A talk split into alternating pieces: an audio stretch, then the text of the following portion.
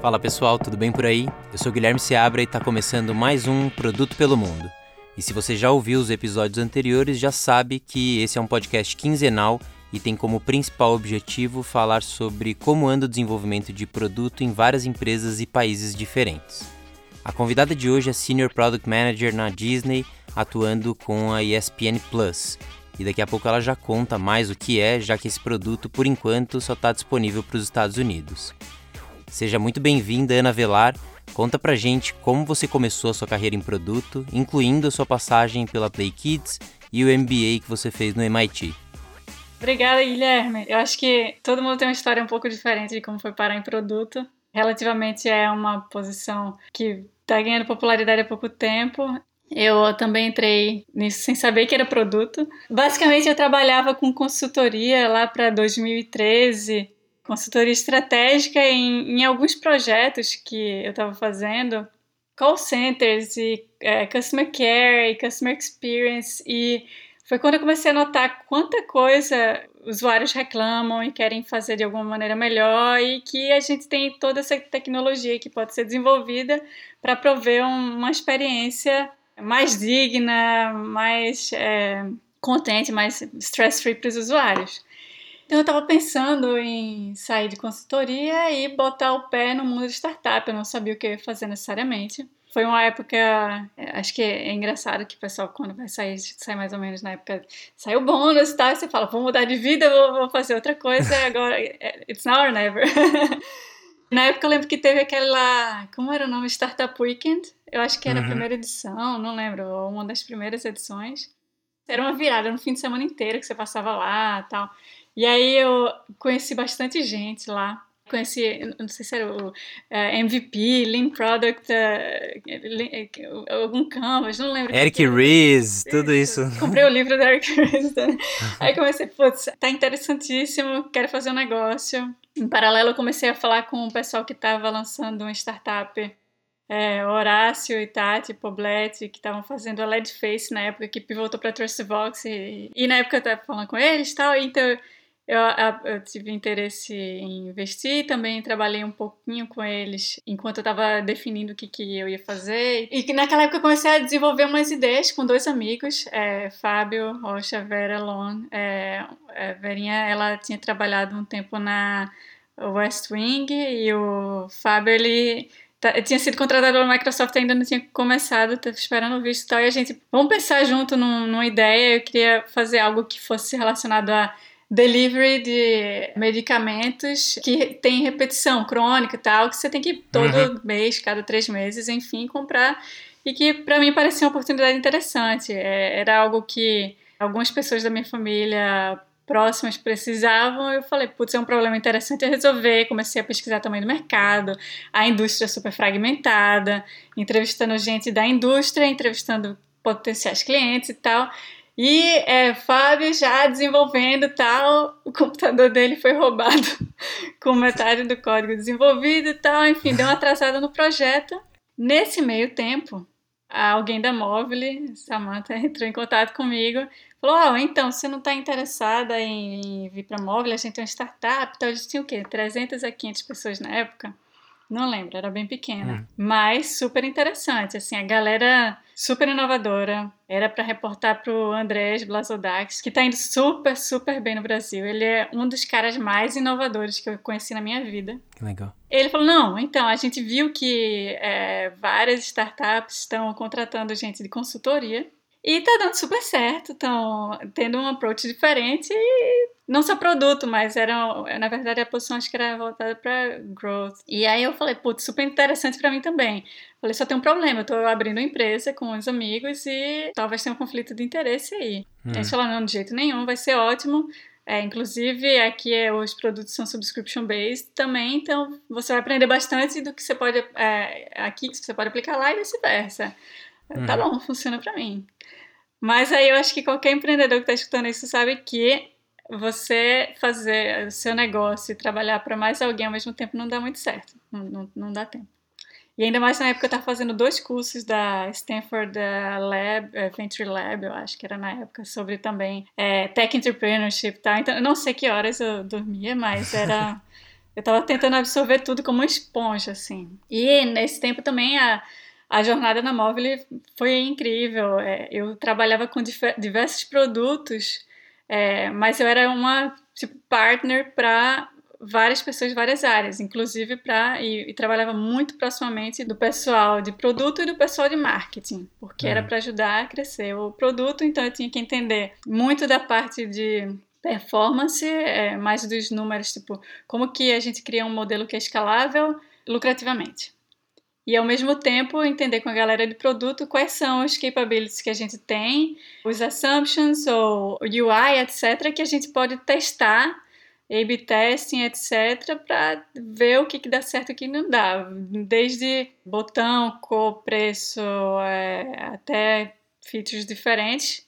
E aí eu comecei a me apaixonar por esse mundo de tecnologia, de startup. E a Morley foi uma grande escola, porque tinha uma exposição muito grande a tudo, as coisas andavam super rápido. Trabalhei com pessoas incríveis, é, direto, é, Breno, Mazio, uhum. o Andrés, que eu já mencionei. Eu aprendi muito com o Arthur, o Steca, era, eu considerava ele um grande mentor também. E era assim, todo mundo pensava de uma maneira diferente. Era incrível conversar com uma pessoa A e pessoa B, são completamente diferentes, mas tinham pontos super válidos. E que eu carrego até hoje comigo, né? E muita exposição também é decisões, tudo era extremamente transparente, então era muito mais fácil aprender e crescer e tudo. Só que aí quando eu entrei também, eu falei também, ó, outro porém é que eu planejo fazer um MBA. Daqui a um ano eu vou sair para o MBA, eu vou aplicar e tal, então se não tiver problema com vocês, tá, tá tudo bem por mim também. Eles super apoiaram o processo, fiz o TOEFL, já tinha feito o GMAT e tal. Eu fiz isso e quando chegou a hora de ir para o MBA, quase que eu desisti do MBA porque as oportunidades estavam incríveis na né? Móvel. Eles faziam um trabalho muito bom para reter pessoas é, e é, os desafios estavam aumentando. Eu achei legal. Mas, por razões pessoais também, é, eu acabei aceitando o, o Acceptance do MIT e uhum. vim fazer um, um MBA de dois anos. Nisso eu estava com um pezinho em produto, mas eu diria que eu me submergi mesmo depois do MBA, que foi quando eu voltei full time para Mobile, mas eu estava trabalhando remotamente de Nova York, porque o meu marido ele é meio americano, então ele estava com um trabalho aqui também, então não tinha muito como mudar de volta para o Brasil. Mas é, eles foram super flexíveis. Eu ia para o Brasil a cada dois meses mais ou menos, passava umas duas, três semanas, umas duas semanas em Campinas com o pessoal do Play Kids, trabalhando com o Breno e eu tinha uma equipe. Ali eu liderava a equipe de uh, Product Growth, um squad é, focado muito em experimentação. Eu trabalhava com um pessoal incrível, adorava a minha equipe. E esse pessoal, o Felipe Culinário, o Lucas Rodolfo o, e, o, e o Eduardo Ju incríveis, cada um com sua expertise. O Lucas, ele era estagiário na época, super empreendedor, ele tá fazendo o negócio dele hoje. O hum. Cune tá no iFood, mas essa galera é incrível, então eu adorava o que eu fazia, é, mas estava muito puxado eu viajar tanto, né? E o estilo de vida tava, tava um pouco taxing, assim, eu viajava bastante, passava pouco tempo em casa, aqui nos Estados Unidos e nesse meio tempo alguém da ESPN entrou em contato comigo. Eles tinham uma oportunidade na equipe de growth deles, é, com produtos da ESPN variados e conversei com eles, parecia algo super interessante também. Falei, bom, eu acho que faz sentido procurar alguma coisa, parar de viajar um pouco é, e testar uma empresa que seja americana e tal, também para ver o que, que eu aprendo de diferente e tal. E aí eu tomei essa decisão, a gente acabou se mudando aqui para Connecticut, a gente morava em Nova York na época. Hum. É, que é onde eu tô hoje em dia. Boa, deixa eu só dar um passo para trás aqui, Ana, porque tem muita gente nas mentorias que acaba perguntando quanto que vale fazer o MBA para carreira de produto. Na minha opinião, a resposta é sempre depende, mas na sua visão, o quanto que você acha que essa passagem contribuiu para você se fortalecer ainda mais como PM? Quais habilidades e conhecimentos que você destaca que tenham vindo dessa experiência?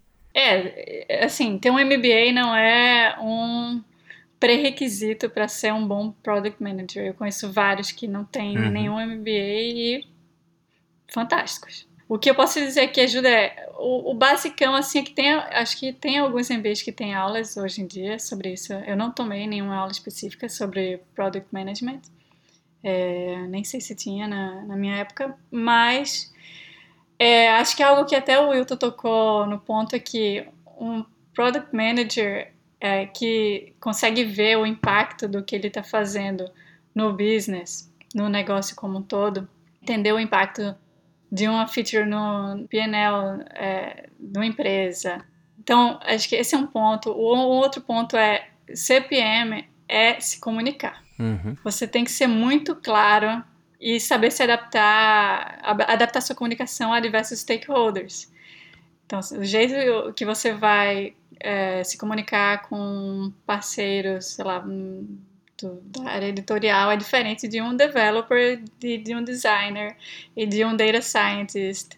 Então, você saber adequar a sua comunicação, de certa maneira ser sucinto e ter algumas técnicas para conseguir passar sua mensagem mais claramente via e-mail ou verbalmente ou numa apresentação ajudam muito. Legal. Mas obviamente ninguém precisa de um MBA para ser bom de comunicação. Isso é um dos pontos que ajuda. E um outro é você pensando no longo prazo, se uh, ser um product manager é um, um, passo na sua carreira e você no final quer ser um CEO ou crescer e tal, ajuda bastante você ter uma visão que vai além do, do, do produto em si, né? Esse é o terceiro ponto, mas um, eu acho que é o seguinte, você tem várias aulas que tocam em diversas disciplinas que vão uhum. além de produto seja logística, marketing, é, data analysis ou science, etc., que mesmo você, como produto, não atuando num produto que seja de marketing ou data science, etc., você entender um pouco do que a outra pessoa faz vai ajudar não só a fazer parcerias, mas quando você for um gestor de uma área maior, você vai saber muito bem o impacto entrelaçar entre uma coisa e outra. Muito bem. Agora, você ia começar a falar aqui da sua entrada na ESPN, você comentou que uma pessoa te procurou. Como é que foi o processo seletivo? É, então, uma pessoa me procurou pelo LinkedIn. A gente teve algumas entrevistas que um par de entrevistas via Blue Jeans na época. Uma call com ela, básica assim sobre minha experiência e tal, um screening, depois com o hiring manager, que foi o meu primeiro hiring manager, e ele basicamente me perguntou sobre minha experiência com growth e uh, um pouco sobre a minha história. Então foi mais um, um outro screening mais para básica de experiência e fit. Uhum.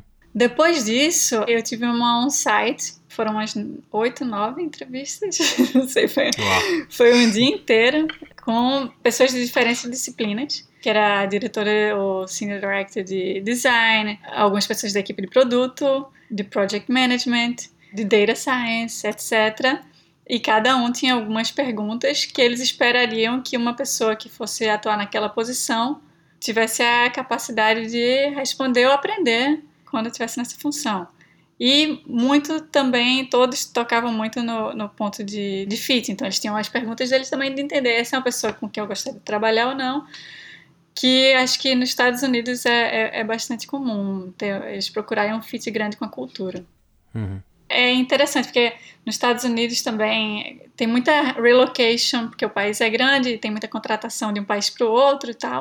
Bom, pelo menos na Disney, eles colocam pessoas, consultores à disposição para ajudar você a visitar e conhecer a cidade, é, escolher apartamento, é, tipo, tem ajuda de todo tipo para que a experiência toda, até a sua mudança, para que ela seja satisfatória, sabe? Assim, facilitar. Porque se mudar para outro país ou para outra cidade é bastante complicado. Imagina procurar casa, etc. Então é bacana que você tenha essa ajuda.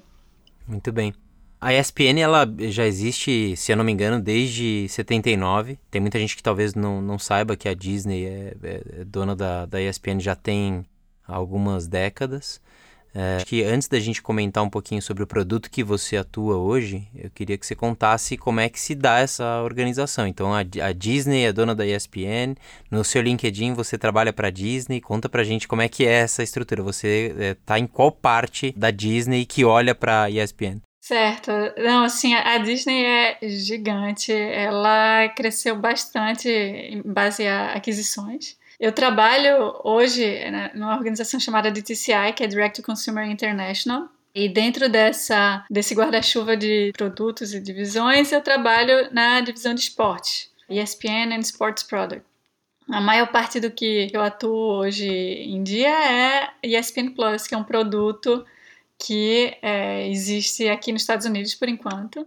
Legal. E é um produto completamente digital, diferente do cable, que é ESPN como ela é conhecida mundialmente. Então, a maioria do conteúdo é exclusivamente digital. O usuário ele paga uma é, subscription, uma, uma assinatura. Continua por 5 dólares? É, Exato, R$ 4,99. É, inclusive, é, acho que anunciaram vai ter um aumento de preço provavelmente é, em breve. Uhum. Mas que é um preço extremamente baixo para uma quantidade de produtos incrível, assim, uma oferta incrível de futebol internacional, internacional para americano. Né? é, alguns jogos de MLB, alguns, algumas coisas de, de NHL, bastante boxing, muito esporte que, que a ideia do, do ESPN Plus é do mais mais é que começou como algo adicional à oferta que já existia. Então, coisas que não eram tão cobertas, é, foi-se atrás de trazer para o usuário. Então, tem muito esporte de Ivy League, que é de faculdade, que não era coberta, alguns esportes que não eram tão populares e que estão lá e que chega ao fã do esporte uma alternativa para assistir. Muito do meu trabalho é voltado a otimizar é, o produto para esse usuário, é, especialmente na parte de e-commerce. E também é, tem um produto que é em cima do ESPN Plus, que é um produto de pay-per-view que a gente trabalha bastante, que é voltado para o UFC. Então, o usuário que é um assinante da ESPN Plus, ele consegue comprar por pay-per-view é, lutas incríveis que são passadas com exclusividade nessa plataforma aqui nos Estados Unidos. Entendi. Uma das coisas que eu queria discutir aqui, que eu acho que vale a pena a gente falar, há anos se fala da morte da TV a cabo, não só nos Estados Unidos, mas no mundo inteiro. Inclusive eu já vi é, um vídeo que falava sobre a ESPN e eles falavam também sobre o que, significava eventualmente uma morte do cabo e como a ESPN se reinventava.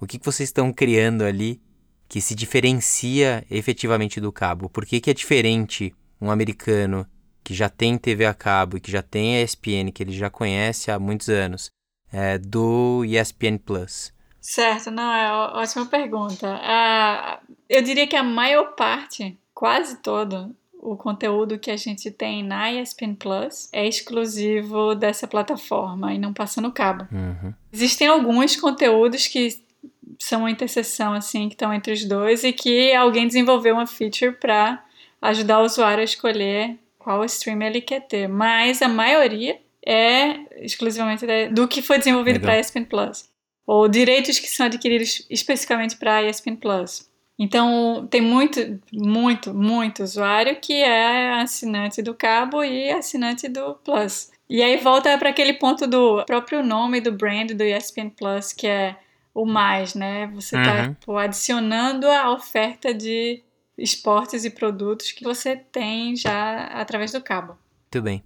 E tem a discussão no mundo inteiro, é, e aqui no Brasil também, de né, não dá para matar a TV a cabo quando a gente fala da parte de esporte, porque você tem todos os eventos ao vivo e não é simples assim só trocar né, da TV a cabo para um streaming, porque tem muito dinheiro envolvido, tem gente que já está conectada com aquilo. Então ainda acho que a indústria ainda vai evoluir bastante com relação a isso, né? Sim, sim. Uma coisa que eu entendo dos Estados Unidos e que eu imagino que seja assim em vários países é que em relação a broadcasting e tal, os direitos eles são leiloados ou postos à compra anos à frente. Uhum. Mas você comprar o direito de uma NFL, de uma NBA, de uma MLB, etc., são coisas tão populares e tão caras que quando se faz qualquer coisa desse tipo, é, acontece anos antes, um tempo antes de, do fato acontecer.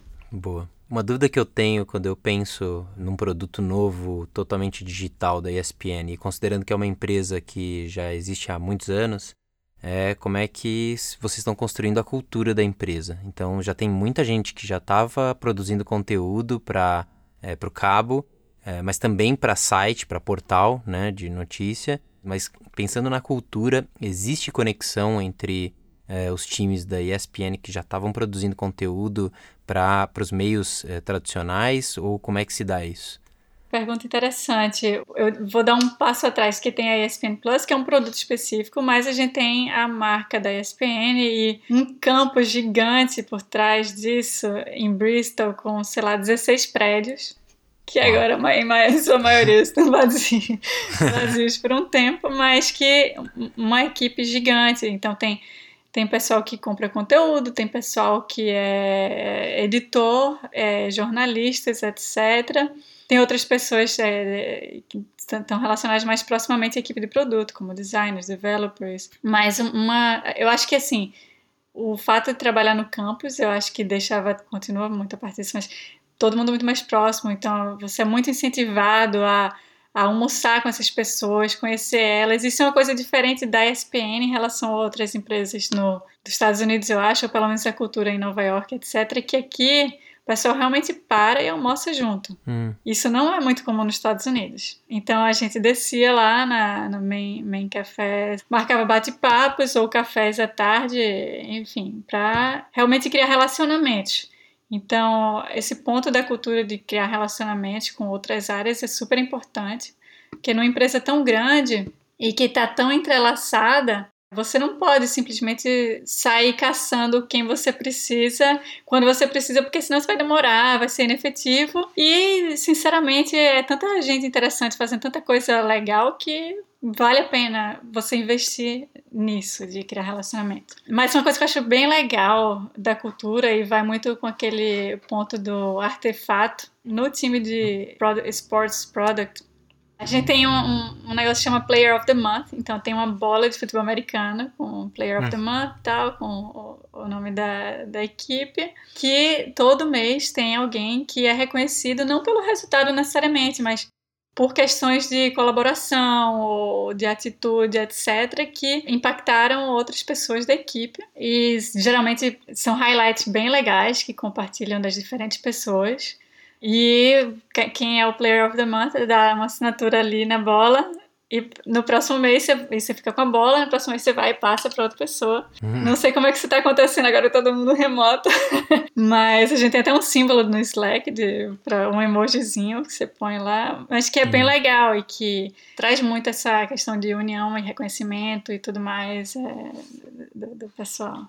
Legal. Eu vou pegar o gancho já que você falou de um artefato. Você consegue pensar em outros artefatos que você considera que ajudam a construir uma cultura de produto? Olha, uma coisa que é engraçada, assim, eu voltei. Bom, eu saí de licença maternidade em, novembro e eu voltei em abril. Ou uhum. seja, eu voltei com, com, com o Covid e o circo pegando fogo, né?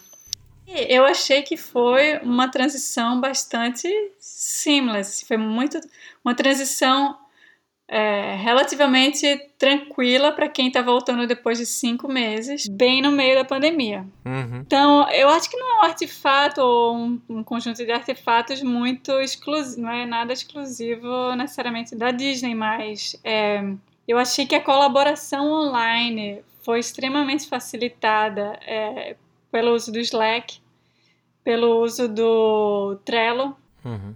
para a questão de roadmap e tal.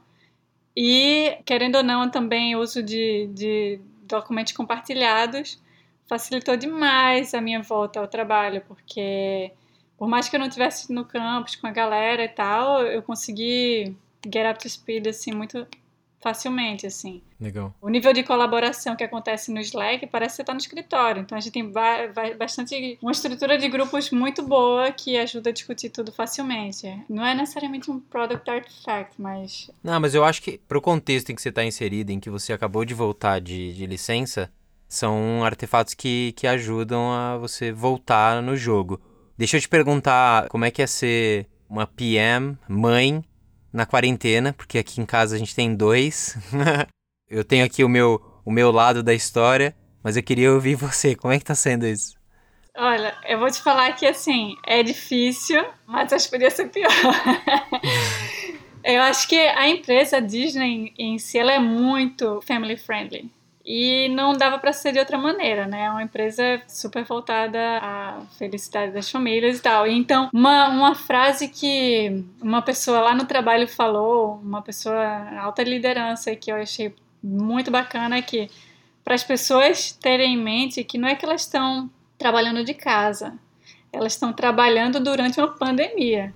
Uhum. Você tem criança para cuidar em casa, você tem as tarefas de casa domésticas normais, cozinhar, ou limpar, etc. E você tem o seu trabalho.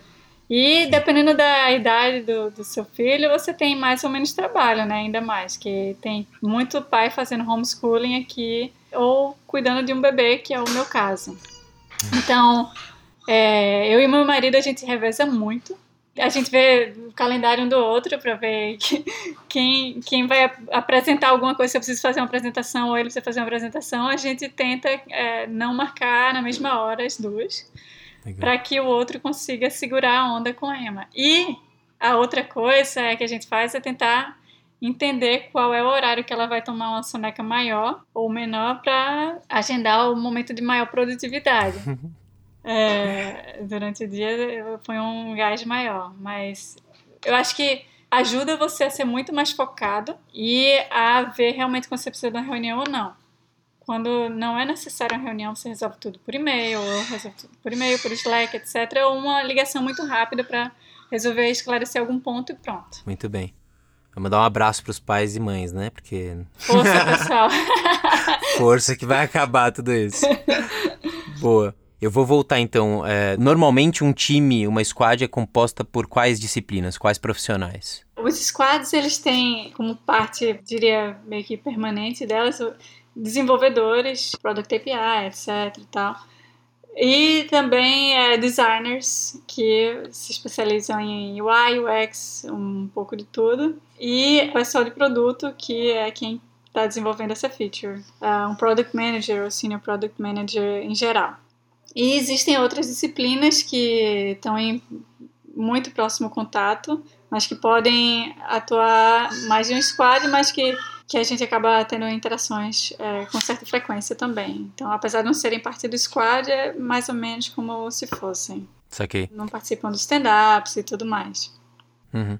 Agora, uma dúvida que eu fico, porque o seu time olha também para a quantidade de devices que as pessoas podem ter o ESPN Plus, né? Onde vocês estão, né? Não é só no mobile e no web. E você tem desenvolvedor para cada uma dessas diferentes plataformas? Temos desenvolvedores que fazem coisas para mais de uma plataforma. Uhum. E alguns desenvolvedores que fazem coisas só para para algumas plataformas específicas. O ESPN Plus ele está hoje na Roku, Apple TV, Fire TV, Android TV, tá na iOS, Android, mobile tablets e também na web. Então a gente tem o site da ESPN que também tem um streaming capability. Acho que é isso, né? Os principais. Uhum. A gente quer agora saber o que é ser uma PM na ESPN. Quais são as qualidades em comum que são esperadas e como é que vocês são avaliados por aí? O moto assim da ESPN é Serving Fans Anytime Anywhere. Então, no final das contas, o Product Manager ele tem que pensar na experiência do usuário, ponta a ponta, para ser incrível nos produtos que a gente está lançando. Então a gente fica um pouco obcecado com, com essa experiência, tenta fazer o máximo, quando possível, testar essas hipóteses, colocar na frente dos usuários, de tempo em tempo ver como que eles estão pensando. Então entender o usuário e, e tentar prover a melhor experiência para ele é o diria que é o primeiro ponto. O segundo é a questão de stakeholder management, que é gerir os relacionamentos com parceiros dentro da empresa para conseguir criar um produto de qualidade para todo mundo. Então, isso envolve entender quais são as necessidades de quem vai usar ou está tentando se comunicar com esse usuário final, mas também entender a, a visão dele, a perspectiva desses parceiros do que pode fortalecer ou fazer um produto melhor. E eu diria que também, é, isso não só na ESPN, mas em qualquer lugar, o Product Manager tem que entender um pouco de data analysis e ser hands-on e, proativamente também buscar e pedir os dados certos para entender o que está produzindo, entender o, o impacto que foi criado e tudo mais. Uma coisa legal é que, menos na, na org da qual eu faço parte, o pessoal incentiva muito você a tentar ser um PM melhor, sempre. Tem uns treinamentos que o pessoal está organizando, vários, é, desde Writing Great User Stories até é, Data Analysis ou Order Management ou Dealing with Failure, porque você com certeza vai errar várias vezes é, uhum. e acertar outras, porque você está testando hipóteses constantemente, né? Mas o ponto é, se incentiva você a ser um Product Manager melhor, isso é uma grande parte da cultura aqui. Essa bateria de treinamentos é disponível para quem quiser, quando quiser, tem alguns horários tal, e você é incentivado a, a sign up, se quiser, para o tema que quiser, ou achar que precisa tal para crescer e se desenvolver nesses pontos. Então, achei bem bacana. Você tem bastante experiência com produtos de assinatura. A gente vê vários segmentos usando subscription, inclusive varejistas. Quais foram seus aprendizados e qual dica você pode dar sobre esse tema? Então, alguns pontos que eu aprendi sobre o modelo de negócio subscription, seja através dos trabalhos que eu tive ou também de cursos que eu fiz, inclusive tem um excelente do Reforge, é, alguns cursos voltados para growth e muitos tocam também como crescer um negócio de subscription. Então, o número um é entenda bem os units economics, o que, que vai fazer o seu negócio crescer sustentavelmente.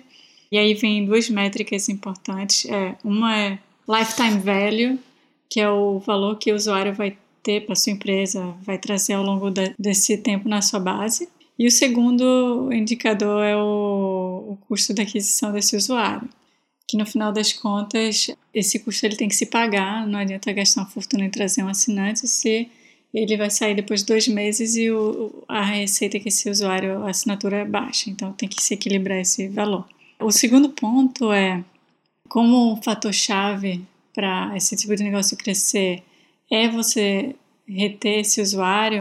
Iniciativas que tragam mais valor para reter, engajar esse assinante e manter ele ativo vão tipo long way, assim, eles ajudam a, a fazer com que o negócio funcione e cresça mais sustentavelmente. E o terceiro ponto que eu acho bem interessante, isso eu vi no, no curso do Reforge, é sobre growth loops, que é entender, é um pouco daquela visão de funil, mas com uma outra perspectiva. Então, você vai adquirir, engajar, reter ou recuperar usuários na sua base de assinantes, mas no, uh, a concepção do, do a ideia do Growth Loops é que você pode gerar vários desses funis é, nas diferentes áreas de negócio que se aplicam ao seu produto para crescer de uma maneira exponencial e multidimensional. Eu acho bastante interessante também esse conceito. Muito bem. A gente já está quase indo para o final do nosso episódio, mas como sempre a gente pede alguma recomendação, alguma dica de algum livro ou algum conteúdo que você tenha consumido recentemente, mesmo com quarentena e filho. Vou te, Vou te falar que eu li um monte de livro pela metade. É, e é tudo no é. Audible agora, né? Na verdade, é. eu, já, eu já usava o Audible bastante porque eu dirigia para o trabalho uns 40 minutos por é, para ir e 40 para voltar, então eu escutava bastante. Um que eu acho muito legal para product management é o Sprint. O método usado no Google para testar e aplicar novas ideias em apenas 5 dias, do Jake Knapp. Eu achei espetacular, porque ele mostra como testar algo muito rapidamente, e são coisas complexas que eles estão testando é, uhum. e envolvendo os principais stakeholders que têm que se envolver na decisão. Então, tanto no processo de entender o problema até criar e validar e testar os protótipos, como essa jornada é simplificada e focada, eu achei incrível. E também, quando envolver cada pessoa para garantir que uma vez que seja aprovado, você consiga release it, enfim, implementar e liberar para os usuários, mas eu achei uma maneira barata, no bom sentido da palavra, de errar, aprender e botar para fora ou colocar para o usuário algo que realmente tem valor. Muito legal. Ana, quero te agradecer. Foi muito bom conhecer suas experiências. Espero de verdade que as pessoas que estão ouvindo aqui também curtam. Eu que agradeço a oportunidade, é muito legal é, poder compartilhar um pouquinho com, com a comunidade de produto no Brasil, que está cada vez mais forte, crescendo. Que agradeço. A gente vai ficando por aqui com mais um episódio de Produto pelo Mundo. Não deixa de se inscrever no seu tocador de podcast favorito, assim você recebe os avisos quando tiver episódio novo. Esse podcast foi uma produção da Mnemônica, com edição de Pedro Moleiro. Eu sou Guilherme Seabra e a gente se encontra no próximo episódio. Até!